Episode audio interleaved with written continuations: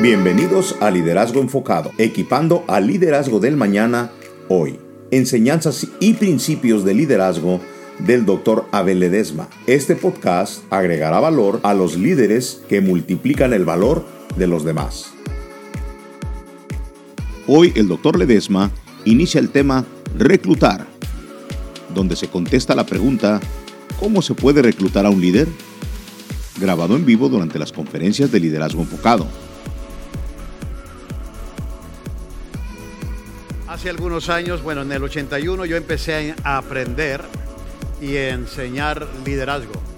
Para mí ha sido fascinante el poder descubrir todo esto. Ahora, usted ha de decir, pues cuánto edad tiene el pastor, se vea de 40 años, yo sé, hermanos.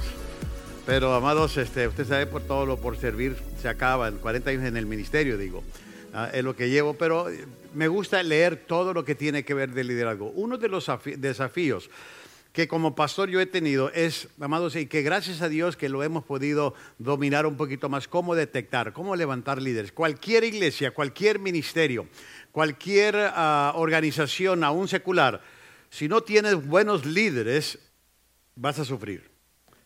Si la escuela dominical no tiene buenos líderes, si los ministerios no tienen buenos líderes, si la iglesia no tiene buenos líderes. Porque yo fui creado en una iglesia donde la gente de la iglesia escogía a sus líderes. No sé si usted sabe de lo que estoy hablando. Tenían las reuniones anuales, a ver quién quiere hacer la reunión, quién va a ser la, directora de las mujeres, quién va a ser el director de hombres, quién va a ser... Y, siempre escogíamos a aquellos que no queríamos a, los, a, los, que tenían más tiempo, los retirados, a la hermana Petrita, a todos los demás, y nunca hacían nada. Simplemente les caía el 20 ahí a ellos y esa era la manera de levantar líderes, sin que ellos tuvieran o quisieran, simplemente porque ganaron la votación. Ni ellos estaban ahí ese día en la Junta. Entonces, ¿qué pasa? Ya, después les dan la sorpresa, oye, felicidades, eres la nueva directora de mujeres. ¿Cómo? Eso te pasa por no haber venido. Y de esa manera la iglesia ha acostumbrado a elegir líderes. Pero nosotros los pastores tenemos una responsabilidad de saber cómo reclutar, cómo se puede detectar a un líder.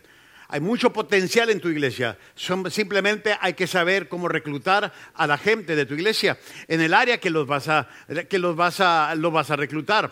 Inclusive, una de las preguntas que los pastores se hacen a menudo es esta. ¿Cómo puedo detectar líderes? ¿Cómo puedo detectar un líder para mi ministerio o de mi ministerio? Y creo que este es el clamor de muchos de los líderes en las iglesias el día de hoy. Esta sección, esto es lo que voy a enseñar, está dedicada a ayudarte de una manera práctica y concreta para detectar líderes, para, para poner. Y tal vez tú digas, bueno, es que no creo que sea líder, pero si tiene intuición de ciertas áreas donde tú lo necesitas, tú lo puedes desarrollar como líder. Pero hay que poner la ley del nicho en operación. Donde Él fue llamado, donde Él le gusta operar, hay que ponerlos dentro de ese margen. Ahora, voy a darles, antes de entrar a la lección, algunas observaciones generales de cómo se puede detectar a un líder. Cuatro cosas de ello. En primer lugar, se necesita de un líder para reconocer a otro. Si tú quieres detectar líderes, en primer lugar, se necesita de un líder para reconocer a otro.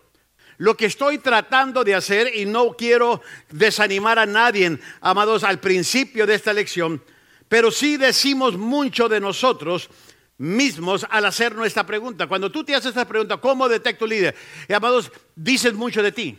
Dices mucho que no estás calificado, que, que, no has preparado tu propia vida de liderazgo para poder saber cuáles son las características de un líder. Lo que estoy y lo único que quiero tratar en decir es que se necesita uno para reconocer a otro. Yo he encontrado que los líderes pueden encontrar o detectar a otros líderes. Si tú eres un líder, si tú te preparas como líder, para ti va a ser más fácil detectar a otro. Un líder detecta, a otro. Yo me he fijado en los músicos. Un músico detecta a otro músico luego, luego. Amados, un soltero detecta a una soltera luego, luego. Es la ley de la vida. Depende de qué pie coges. Es todo. Y un líder, cuando tú preparas tu liderazgo y tú estás mejorando como líder, ya sea como pastor, ya sea como líder dentro de varones, lo que sea. Tú luego, luego, porque ya sabes ciertas características del liderazgo, se te va a hacer más fácil.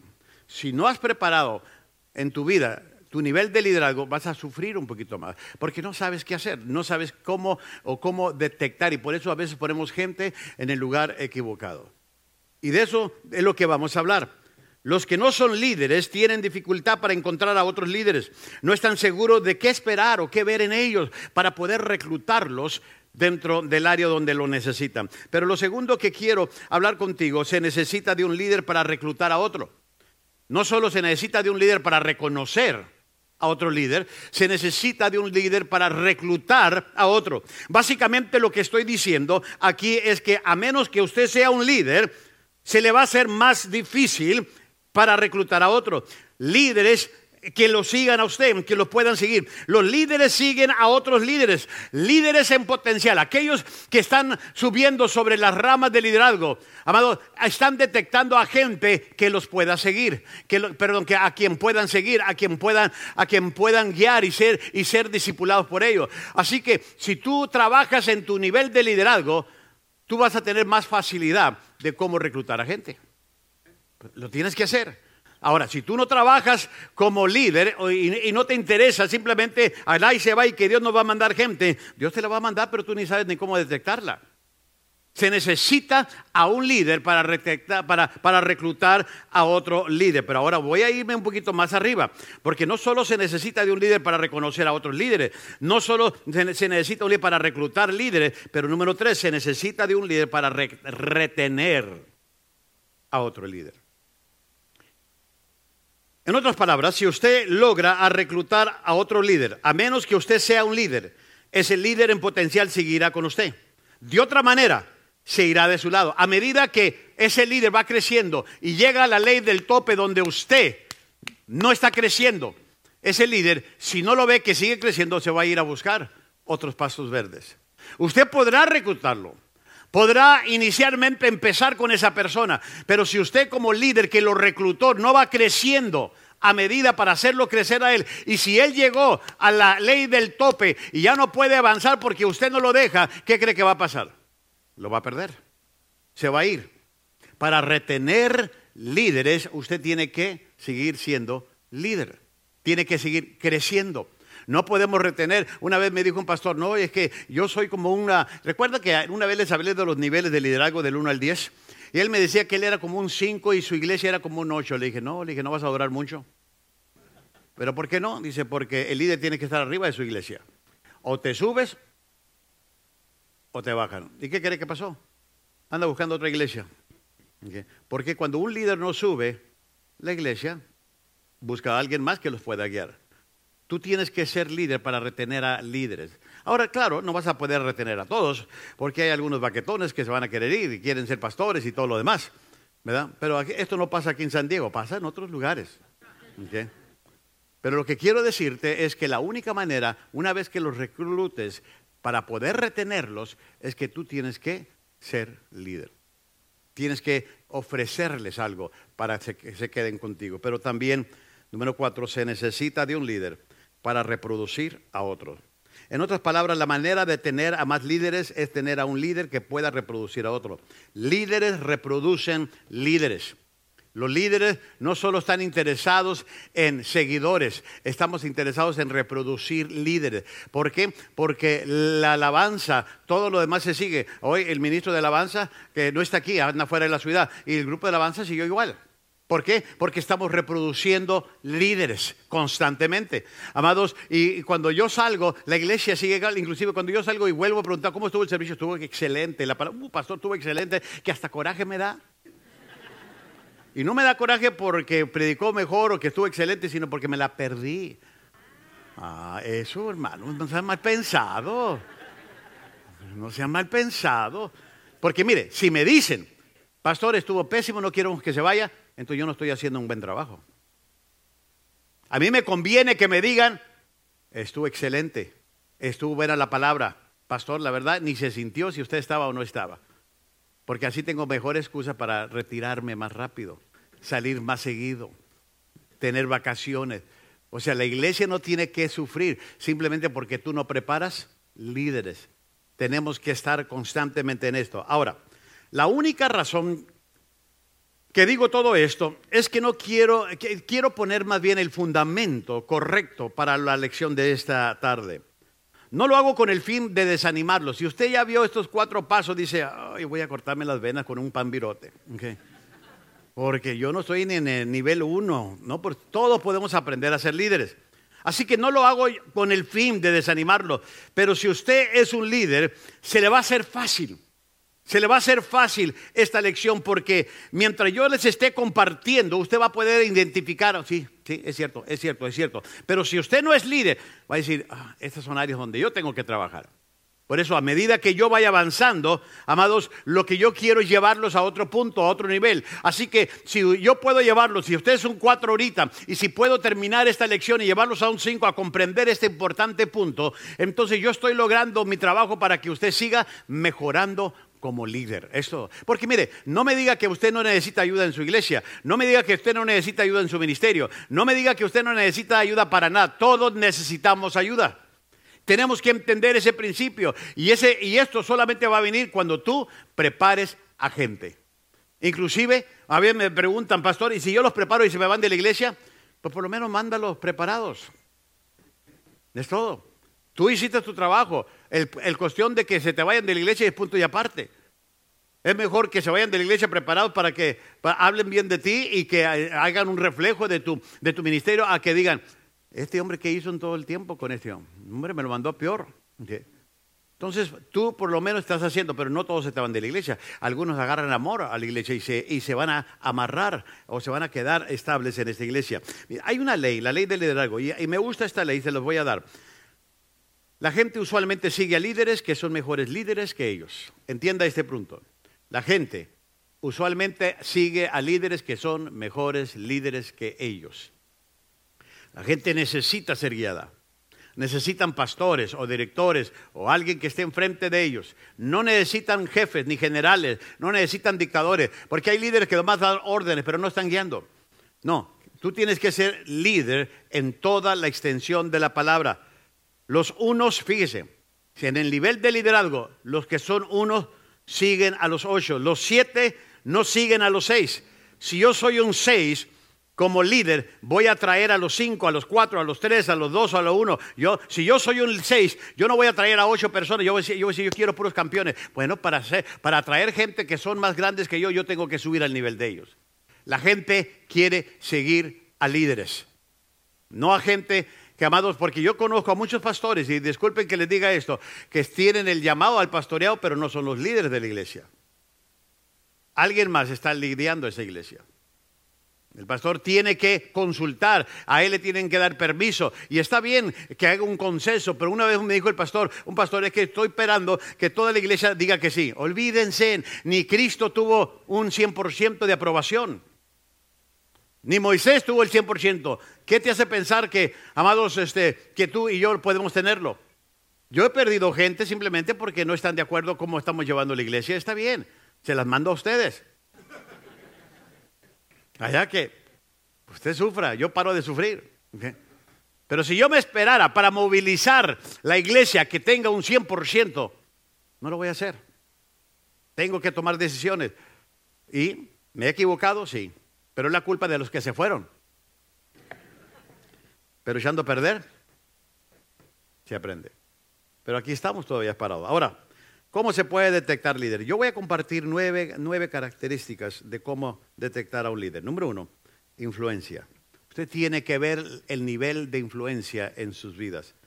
Busque a personas en su grupo que tengan influencia sobre otros.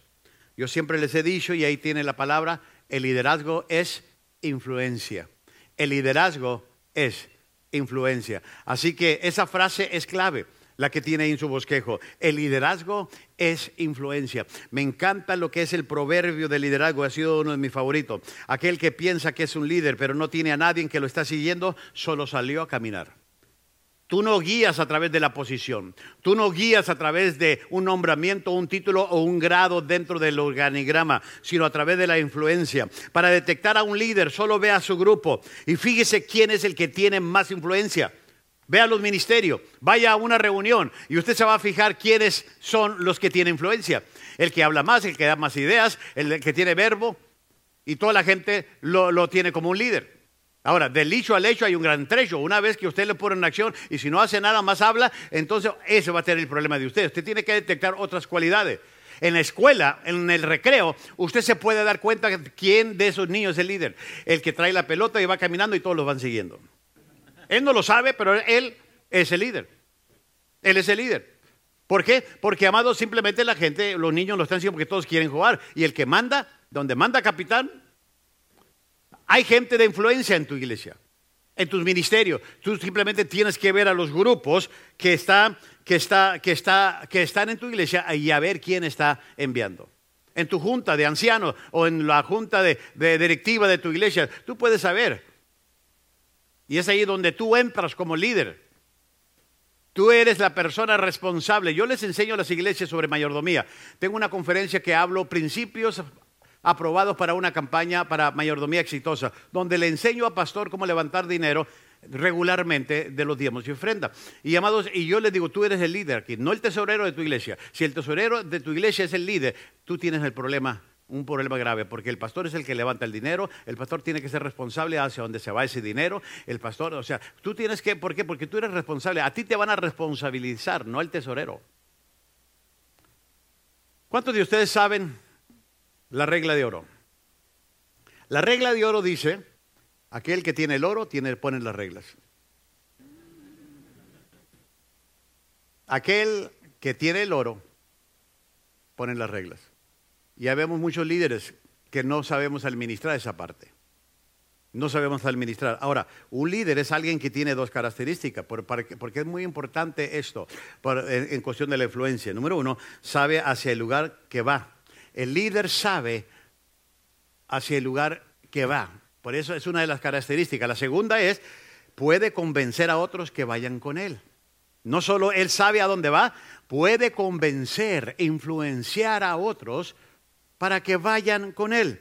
Ahora, si llega a encontrar a personas en su ministerio que parecen tener influencia, entonces usted debería hacerse unas preguntas. Y aquí le estoy dando a ustedes Tres preguntas para hacerse sobre la influencia, para antes de invitarlo, antes de, usted detectarlo y poder invitarlo a ser parte de, de su equipo. Hay tres preguntas clave. La primera es, ¿cuál es el nivel de la influencia que tienen? Esta es una pregunta clave. En otras palabras, ¿qué nivel tienen? ¿Tienen influencia porque son líderes o tienen influencia porque alguien les dio una posición y acaba de entrar y por eso está ejerciendo su influencia? Tú tienes que saber cuál es el nivel de influencia. Es, por eh, es simplemente eh, porque ya tienen, se han ganado la confianza de la gente o porque tienen un título. La segunda pregunta, ¿quién tiene influencia sobre ellos? Siempre es bueno mirar con quién se juntan. ¿Quién los está influenciando? Porque si ellos se están juntando con gente negativa en la iglesia, y gente de chismoso, y usted sabe que los puede haber en cualquier otra iglesia, tú sabes que vas a tener un líder problemático. ¿Por qué? Porque simplemente no está haciendo correcto, lo correcto en dejarse ah, influenciar correctamente. Porque la gente va a ir con él, te fijas lo que está pasando, te fijas lo que dice el pastor, te fijas cómo está pasando esto, a mí no me gustó. Entonces ese le iba a venir, pastor, la gente está disconforme. ¿No le ha pasado eso? Y tú le preguntas, ¿Quién? No, no le puedo decir porque me lo dijeron en secreto. ¿De cuándo acá eres el sacerdote de la iglesia? Y no se los dicen. Yo siempre he dicho que mis líderes en esta iglesia no representan a la congregación conmigo, me representan a mí con la congregación. Yo soy el pastor de esta iglesia. Ellos representan al pastor con la iglesia. Y si ellos dicen, es que yo represento a la iglesia, no, no, no, no, no, ese soy yo, soy el líder. Al que el único que Dios le va a llevar cuenta sobre la iglesia es el pastor. ¿Estamos bien? Ahora, tal vez usted diga, no, no, yo no estoy de acuerdo con usted. Está bien, tiene todo el derecho a estar equivocado. No le voy a alegar. Pero sí tenemos mucho que decir. Si tú vas a recoger o vas a reclutar gente, tienes que saber quién tiene influencia sobre ellos. Y si tú dices, no, no lo puedo, lo quisiera, tiene potencial, pero es muy negativo. ¿Por qué? ¿Con quién se junta? Es muy problemático. Mire, hermano, ¿para qué quieres gente problemática? Con el mismo puro diablo tienes, ¿no es cierto? Y no le tienes que pagar nada. Simplemente él te va a hacer la vida de cuadritos. Así que no eh, el diablo no necesitas ayuda y tú no necesitas más martirio. Para de sufrir. La otra pregunta que tienes que hacerse, hacerse, ¿a quién están influenciando ellos? O sea, ¿qué tipo de personas, qué tipo de personas y en qué forma están influenciando? ¿Con quién se están juntando? ¿Quiénes son? Porque hay gente muy radical Amados, que tú tienes que entender, amados, que la gente que trabaja contigo tiene que tener el ADN de la iglesia, el ADN de la visión, tiene que tener tu palpitar, tiene que abrazar. Pero si ellos dicen, no, no, aquí yo me junto con un grupito y acá somos apóstoles y profetas y todo lo demás, tú vas a tener problemas. Tienes que tener el ADN. Y tiene que tener, porque si no tiene tu ADN, va a tener el ADN de alguien más. Tiene que tener tu palpitar y tiene que saber la influencia que tiene. Así que una de las cosas que yo veo es el nivel de influencia que está teniendo a través de su vida. Número dos, disciplina. Busque a la persona que tiene la habilidad de ser dueño de su propia vida, que tengan una disciplina propia, porque si no pueden guiarse a sí mismos, tarde que temprano no podrán guiar a otros. Necesitamos crear gente con disciplina Ahora, tal vez en todas las nueve características que yo les voy a dar, no, no, no las va a encontrar todas en un líder, pero fíjese en ciertas cosas. Hay gente que tiene que ser disciplinada y te va a tocar a ti trabajar en ellos. Una de las cosas que uno tiene que trabajar en sus líderes, una vez que los reclutas, es en el área de la disciplina. Mire lo que dice ahí la, la frase de su bosquejo. Cuando somos necios queremos conquistar al mundo. Cuando somos sabios queremos conquistarnos a nosotros mismos. Habla de la disciplina. Una disciplina propia siempre nos lleva a otro nivel más alto. ¿Por qué? Es el concepto de pague hoy y juegue después. Mucha gente quiere jugar primero y no pagar hasta después. Cuando tú pagas después, es más caro el precio, ¿no es cierto? Así que paga mejor antes, no después. La mayoría de las personas, el peor enemigo que tienen es uno mismo. La mayoría de los problemas que las personas tienen son causados por ellos mismos. Ahora, voy a darte, hay muchas cosas que podría darte aquí, pero te voy a dar dos, dos cosas, dos áreas que necesitan disciplina propia. Y más si vas a entrar en el área de liderazgo, si vas a reclutar. Número uno, las emociones. Un líder emocional que se deja guiar por las circunstancias y las subidas y bajadas de la vida va a tener problema. Un líder no puede permitir que las acciones de otros dicten sus, su reacción. Yo tengo gente que se me va de la iglesia, yo tengo gente que habla mal de mí. Amado, si yo me dejo guiar por eso, imagínese, no, amado, no, no, no, yo ya mejor me retirara y me fuera a Hawái a sufrir por el reino. Pero las emociones son, la gente te puede afectar por lo que habla de ti, por lo que dice de ti, por lo que comenta de todo lo que, y no te lo dicen a ti. Entonces tienes que tener una disciplina sobre las emociones sobre las emociones. De otra manera, vas a sufrir. Tú vas a sufrir. El líder, si algo tienes que trabajar con él, es en, es en las emociones. Yo tengo que trabajar constantemente. Me cuido de eso. Porque, no siempre voy a quedar bien con todo el mundo. Otra cosa que tengo que cuidar en la disciplina, el tiempo. Una cosa común en la mayoría de las historias de éxito, ¿sabe cuál es? La alarma del reloj. El tiempo es clave, porque hay líderes que tienen que aprender a medir su tiempo a llegar a tiempo, de hacer las cosas a tiempo, cuando se los pidan dentro de tiempo. Porque hay gente y hay líderes que, llamados siempre, siempre tienen una excusa porque no lo hicieron. Todos tenemos un reloj, todos tenemos una agenda, todos tenemos, amados, todos estamos ocupados. Tenemos que saber, amados, cómo trabajar con nuestro tiempo. Amados, es importante. las emociones son claves, el tiempo también. Yo puse aquí una frase que es muy buena sobre las aventuras en los logros. Mire lo que dice. Es importante saber que hay dos cosas que duelen y que todos nosotros debemos considerar. No se puede escapar de ambas y siempre va a cambiar la una por la otra. El primer dolor es el dolor de la disciplina y el segundo dolor es el dolor de los lamentos. El dolor de la disciplina viene primero y el dolor de los lamentos viene después. Aquí está la mejor razón para cambiar el dolor de los lamentos por el dolor de la disciplina. La disciplina pesa en onza y los lamentos pesan en toneladas. ¿Qué dice el refrán? ¿Es mejor lamentar es mejor, prevenir que lamentarse. Es mejor prevenir que lamentarse. Muchos de nosotros, porque no tenemos esas disciplinas, nos lamentamos. Nos lamentamos por las emociones que no controlamos y por el tiempo que no controlamos. Así que si estás buscando un líder, busca gente que quiera ser disciplinada, que trabaje en ese proceso contigo para poder, porque van a recibir ataques. Yo siempre lo he dicho y se lo comento a los pastores, entre más subes en el nivel de liderazgo, más te conviertes en el blanco de la gente. Más te conviertes en el blanco de la gente. Y eso es muy importante de entender, amados, y para aplicarlo a nuestros líderes. Otra cosa que tenemos que ver con ello es la experiencia.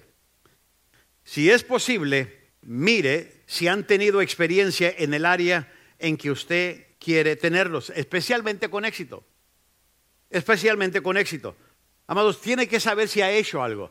Porque si le dice, soy músico, pero nunca ha tocado un instrumento, que tenga ganas de tocar un instrumento es otra cosa. Amado, o sea, me gusta predicar, pero nunca ha predicado. A mí me ha llegado gente de esta iglesia, pastor, yo quiero la oportunidad y los pongo, ¿qué hice? Primera y última vez. Los mando de misionero a otro lugar. Porque hay gente que tiene anhelos, sueños frustrados. ¿Conocen a alguien así? No volteé a verlo, simplemente piensa en esa persona. Ahora tú dices, pastor, y si no tienen la experiencia, tu, intuición de liderazgo, tu discernimiento te va a decir muchas cosas sobre esa persona. Porque no todos empezamos en la cima, todos empezamos desde abajo y hay que darles a las oportunidad que sea moldeable, que sea enseñable y que te compruebe que puede hacer algo en la vida. Aquí hay una frase que dice, solo hay una, solo hay una cosa más dolorosa que el aprender de la experiencia. Fíjese lo que está aquí. Solo hay una cosa más dolorosa que aprender de la experiencia y eso es el no aprender. O sea que si tú tienes una experiencia, no aprendes de ella, ¿qué pasa? Vuelves a repetir la prueba. Y tenemos que entender que si alguien pasó por una experiencia y aprendió, es un buen candidato de que qué bueno que ya no lo va a cometer. Yo siempre le he dicho a mis líderes, ustedes tienen mi permiso de cometer un error por lo menos una vez por semana, con tal de que no sea el mismo cada semana.